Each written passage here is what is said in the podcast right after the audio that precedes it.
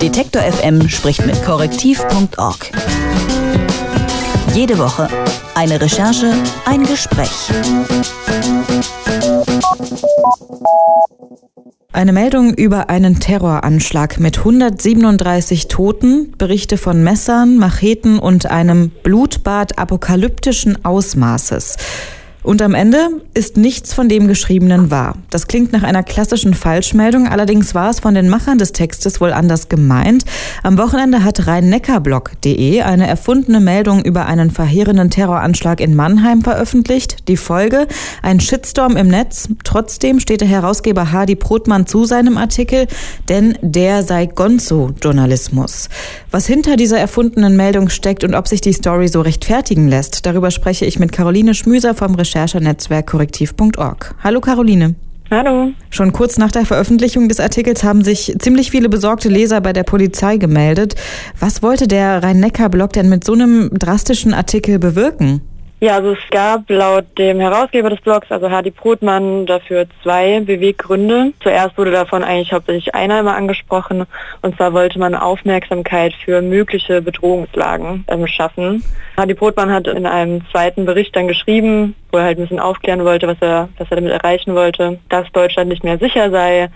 Es gebe vermehrt Gewalt gegen Frauen, Messerattacken, Terror und man hätte am Beispiel vom Terroranschlag in Berlin auch gesehen, dass der Sicherheitsapparat nicht in der Lage wäre, solche Taten zu verhindern. Und er wollte darauf aufmerksam machen und eine Debatte entfachen, was man gegen solche Bedrohungslagen eben tun kann. Ja, Debatte schön und gut, aber dass es sich bei dem Artikel um eine Falschmeldung handelt, das wird ja nur ersichtlich, wenn man eine Paywall freischaltet.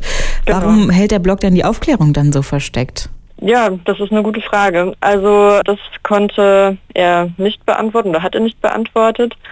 Aber er hat eben gesagt, dass es ja von Anfang an ersichtlich gewesen wäre, dass der Text dennoch falsch ist. Also zum Beispiel wurden eben im Text bestimmte Ortsangaben verändert. Also aus dem Paradeplatz, den es in Mannheim eben gibt, wurde dann der Paradiesplatz. Und ja, dass ja offensichtlich gewesen wäre, dass der Text so nicht real wäre, anhand von zum Beispiel widersprüchlichen Aussagen innerhalb des Textes und so weiter. Dass natürlich ein Leser in so einer Situation und bei so einer Meldung nicht mehr auf solche Details achtet, ist ja auch klar. Hardy Brotmann hat ja seinen Artikel in dem Zusammenhang als Gonzo-Journalismus bezeichnet und das damit genau. gerechtfertigt. In dieser, ich erkläre das mal kurz, literarischen Form beschreiben Autoren Geschehnisse aus einer stark subjektiven Perspektive und überzeichnen das Erlebte oft. Inwiefern trifft denn jetzt diese Definition auf den Artikel des Rhein-Neckar-Blogs zu und inwiefern nicht? Also ich finde, es trifft nicht zu. Also wie du eben schon gesagt hast, geht es ja beim Journalismus darum, dass man eben über an sich reale Ereignisse und Erlebnisse eben berichtet, aber eben aus der subjektiven Perspektive des Journalisten. Und der Rennecker-Blog hat ja ganz klar äh, nicht darauf aufmerksam gemacht, dass es sich bei diesem Beitrag um eine Falschmeldung handelt, sondern hat es so aussehen lassen, es sei als eine seriöse Nachrichtenmeldung. Und das gehört eben nicht zum Journalismus. Also ich habe das auch Reverse Gonzo-Journalismus genannt, weil eben an sich es genau andersrum gemacht wurde. Also es wurde scheinbar objektiv berichtet über eine erfundene Geschichte. Und an sich geht es ja darum, über reale Dinge subjektiv zu berichten. Wie haben denn eigentlich die Polizei und die Stadt Mannheim auf die Falschmeldung reagiert?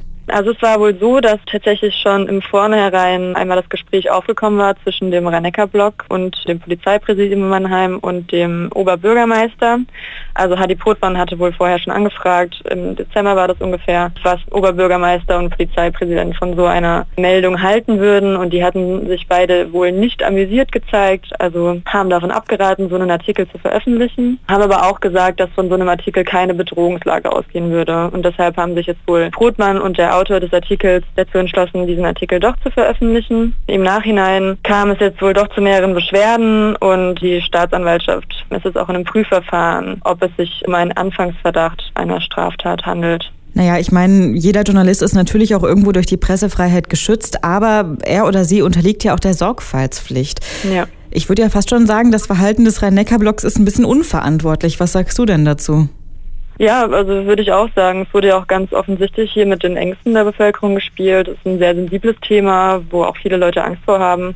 Dass solche Dinge in der eigenen Stadt passieren könnten. Und natürlich wird auch dadurch noch weiter Stimmung gemacht. Und ich finde, man spielt auch wirklich da rechten Menschen oder Rechtspopulisten in die Arme. Und das ist zu verurteilen. Und es gab eben auch Beschwerden beim Deutschen Presserat. Der prüft jetzt eben auch, ob es sich dabei bei einem, äh, um einen Verstoß gegen das Verhaftigkeitsgebot handelt. Und auch die Landesvorsitzende des Deutschen Journalistenverbundes Baden-Württemberg, Dagmar Lange, hat gesagt, dass wohl die Veröffentlichung gegen mehrere Richtlinien des Pressekodex verstoßen würde. Scheinbar objektiv über einen erfundenen Terroranschlag zu schreiben, ist keine Form des Gonzo-Journalismus. Im Gegenteil, Caroline Schmüser vom Recherchenetzwerk korrektiv.org bezeichnet das als Reverse-Gonzo-Journalismus. Ich habe mit ihr über den Fall gesprochen. Vielen lieben Dank, Caroline. Dankeschön. Detektor FM spricht mit korrektiv.org. Jede Woche eine Recherche, ein Gespräch.